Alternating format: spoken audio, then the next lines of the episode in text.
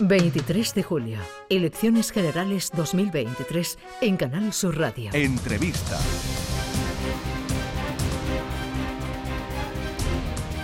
Hoy con Martina Velarde, es coordinadora general de Podemos en Andalucía, abogada de formación, diputada por Córdoba en la pasada legislatura y ahora número uno por Granada en la lista al Congreso de los Diputados.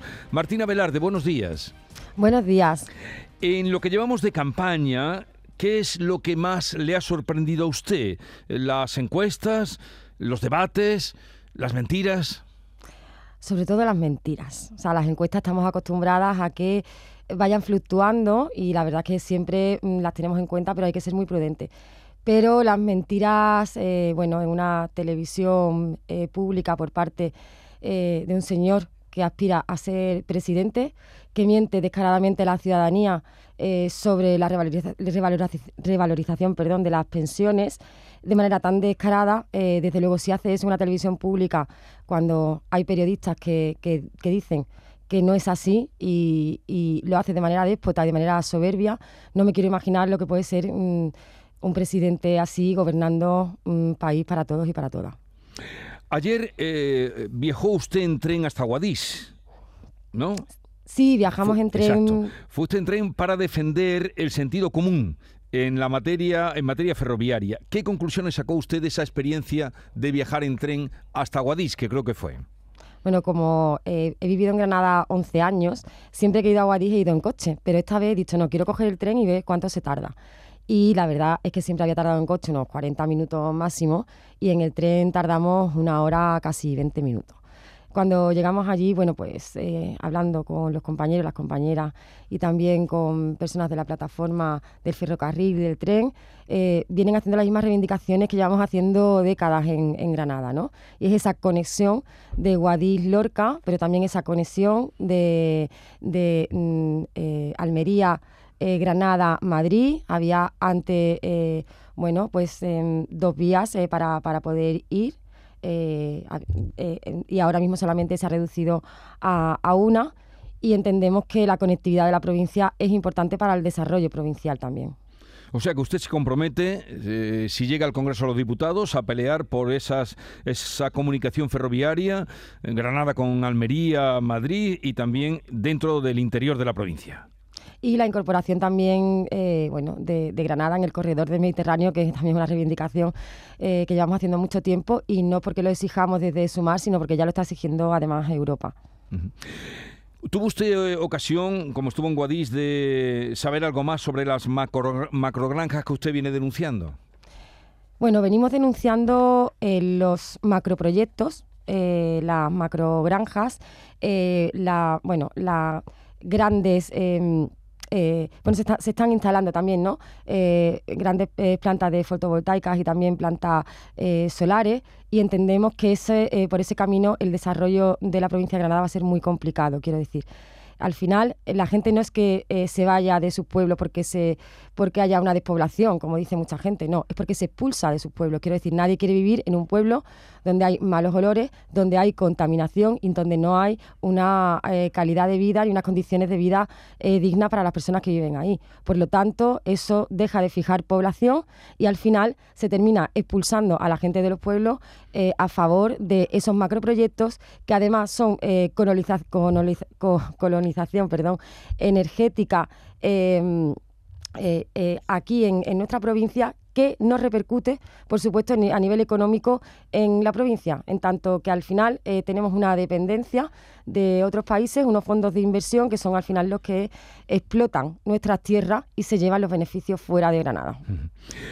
Eh, después de haber tenido sus más y sus menos, eh, a la izquierda del PSOE están unidas todas las formaciones en torno a Yolanda Díaz. ¿Qué aportaría en un futuro gobierno si el PSOE necesita de sus apoyos? Bueno, ya lo hemos demostrado estos últimos cuatro años. Mm, es evidente que el Partido Socialista, si no estamos nosotras dentro de, ese gobierno progresista, pues al final hace las políticas que ha venido haciendo mientras ha durado el bipartidismo. Nosotras y nosotros rompimos ese bipartidismo, entendíamos que tenía que haber una pluralidad y nuestro trabajo ahí lo confirma. Quiero decir, las medidas más eh, avanzadas y más progresistas de esta legislatura ha sido gracias al incansable trabajo de Unidas Podemos, a la presión para que se cumpliese el acuerdo por parte del Partido Socialista y desde luego todas estas medidas de avance y todo este escudo social desplegado y también que la respuesta a una pandemia mundial desconocida, a un volcán y a una crisis, ¿no? Después de, la guerra, eh, durante la guerra de Ucrania, esa crisis energética, si no hubiésemos estado nosotros, eh, las cosas hubiesen sido muy diferentes. Ya que han gobernado juntos hasta el final de la legislatura, eh, Podemos, mm, ahora agrupados en Sumar, ¿qué es lo que diferencia a Sumar del PSOE? Eh, bueno, diferencia, como digo, en que hay que hacer, o sea, porque hace políticas valientes y porque llegamos hasta el final. Para nosotros, los acuerdos que hicimos con el Partido Socialista no son solamente un acuerdo entre partidos, sino que son un contrato con la ciudadanía. Y nosotros lo que hemos reivindicado durante todos estos cuatro años y es lo que vamos a seguir reivindicando en Sumar es que los acuerdos se cumplan. Hay gente que dice muchas veces que eso es ruido, pero no es ruido, simplemente exigir que se cumplan unos acuerdos que se han firmado. Nos ha costado mucho trabajo sacar muchas medidas adelante, eh, bueno, que solamente hemos empujado desde los partidos políticos que conformamos ahora mismo eh, Sumar. Y entiendo que justamente eh, Sumar lo que va a implicar, además, es que el voto de la persona que meta la urna este 23 de julio, el voto dentro em, de las urnas de, toda la provincia de Granada y de todo el país, que va a tener un valor triple y va a valer triple. Porque eso del voto útil eh, que estoy oyendo no me gusta mucho, ¿no? Entonces a mí me gusta decir que vale triple. Lo primero, porque eh, se bloquea la entrada de Vox aquí en Granada. Lo segundo, porque se, se quita un escaño al Partido Popular y lo tercero y más importante es porque vamos a tener un gobierno de avance y un gobierno progresista que va a bloquear esa extensión del, del fascismo que estamos viendo de la extrema derecha y de la derecha extrema y por supuesto eh, podremos seguir avanzando como lo hemos hecho hasta ahora. ¿no? Ya sabemos y han salido las noticias de que España se está poniendo a la cabeza a, nivel de, Europa eh, bueno, en cuestiones eh, económicas y en subida del crecimiento de nuestro país. Mm. Voto triple del que habla Martina Velarde. al hilo de la actualidad, Sumar lleva en su programa revertir la situación anterior con relación eh, al asunto de Marruecos y Sáhara Occidental. Después de que Israel haya reconocido la soberanía de Marruecos, que ocurrió ayer sobre el Sáhara Occidental, ¿cuál es su opinión? Bueno, eh, nuestra opinión es la misma que la desde el primer día que, creo que entramos en, política. Quiero decir, nosotros queremos un, un Sáhara libre, apoyaremos siempre las reivindicaciones eh, de los saharauis y de la saharaui y creemos que es absolutamente fundamental que eso sea un eje de nuestras políticas y de, nuestra, de nuestro programa a nivel a nivel eh, internacional. ¿no? Es, es, importantísimo. Creo que creemos, y lo vuelvo a decir, que el Partido Socialista se equivocó. Eh, es una reivindicación histórica, no solamente nuestra, sino también del Partido Socialista, que fue quien cambió de opinión, pero nosotras nos seguimos manteniendo justamente las mismas reivindicaciones y eh, desde aquí digo, viva el Sahara Libre. Eh, Martina Velarde, le he escuchado estos días, estos días de campaña que usted habla, eh, por limitar el alquiler turístico para que los fondos inmobiliarios cumplan con la ley de la vivienda. en una ciudad como Granada, tan turística, ¿cuál es su idea?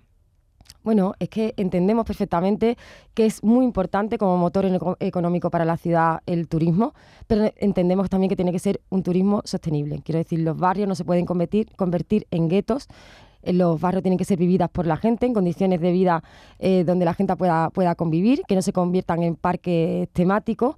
Eh, solamente para el turismo y sobre todo que no sea bueno pues un, un turismo eh, dedicado solamente a ver nuestro, bueno, nuestras joyas ¿no? que tenemos, tanto Sierra Nevada, naturales como la Alhambra y como tantas, eh, nosotros una provincia tan tan rica, ¿no? que tenemos mar, que tenemos, que tenemos sierra y que es tan completa, creemos que hay otros modelos. Y eso tiene que ver también con el, en el programa con las medidas que tienen que ver con la, con la transición eh, ecológica. creo que ahí vamos a, crear mucho empleo verde y sostenible y que pueda haber un turismo de calidad eh, que sea sostenible, como digo, y que además fije la población en, Granada y no expulse a la gente de Granada. Al final tiene que ser eh, un turismo que sea de calidad para que también cree empleo de calidad en nuestra provincia. Usted es la coordinadora de Podemos. Eh, ¿Ve en Yolanda Díaz la líder que agrupe a toda la izquierda, a la izquierda del PSOE? Hombre, este 23 de julio hay que votar a Yolanda Díaz. Eh, ya estamos todos y todas agrupadas dentro de, Sumar. Estamos trabajando para que Sumar tenga un resultado eh, muy bueno. Y además estamos viendo que hay muchas tendencias donde podemos ser tercera fuerza política. Si somos tercera fuerza política, desde luego el panorama actual que le gustaría al Partido Popular y a Vox, se, bueno, se, se les acaba esa esperanza. ¿Y si quedaran por debajo de los votos que obtuvo Podemos? ¿O los escaños que obtuvo Podemos? Bueno, pues tendremos que, reflexionar, pero la verdad es que no estamos en esa. Nosotros, mm, por la sensación que tenemos, por cómo hablamos con la gente en todas las provincias, eh, en una, además en una campaña tan complicada, porque sabemos que hay una ola de calor y la gente está haciendo esfuerzos muy grandes, bueno, pues para hacer campaña, para reunirse con nosotras, para hablar de propuestas, para que podamos escuchar y para que podamos plantear, eh, bueno, pues una hoja de ruta eh, conjunta ¿no? y participativa. La gente está haciendo un esfuerzo enorme y tenemos muy buenas sensaciones. No creo que vayamos a quedar por debajo de, de la... Mm, eh, me hablaba usted antes de derechos conseguidos eh, con dificultades o que ha costado conseguir. Eh, dígame, ¿qué derechos podrían estar en peligro en nuestro bueno, país? para empezar, no es que lo diga yo, es que lo ha dicho mm, Aznar, que si gobiernan van a volver a la austeridad, quiero decir, a las mismas recetas y a las mismas políticas que ya tuvimos en la anterior crisis y de la que salimos, nos ha, nos ha costado salir una década y todavía no, no habíamos salido cuando entramos en esta última legislatura. Están en riesgo Voy a decirlo hoy porque es 18 de julio, me parece importante, porque vamos a estar apoyando las concentraciones de los colectivos eh, memorialistas esta tarde a las 8 eh, de la tarde. Están, eh, está en riesgo la ley de memoria democrática. Por eso hoy se va a defender en Granada, en la puerta de la antigua prisión a las 8 de la tarde, esa ley de memoria democrática que yo, como portavoz de memoria democrática dentro de mi grupo, ha sido un hito desde esa ley de memoria de 2007 y está en peligro. Pero está también en peligro los derechos de las mujeres, lo estamos viendo porque los ayuntamientos y la autonomía donde están gobernando ya se está cambiando la Consejería de eh, Igualdad por la eh, intrafamiliar. Eh, se, está, se está utilizando a las víctimas mujeres durante toda la campaña. Está también eh, bueno, en peligro la ley de eutanasia, la ley de vivienda, la ley de LGTBI la ley trans. Está en peligro la subida de las pensiones, del salario mínimo interprofesional, eh, la reforma laboral y, bueno, eh, tantas y tantas leyes que, hemos conseguido. Pues hasta aquí nuestro tiempo. Martina Velarde, coordinadora general de Podemos Andalucía, número uno por Granada en la lista de sumar al Congreso de los Diputados. Suerte y ya hablaremos después del 23 de julio. Buenos días. Muchísimas gracias. Adiós.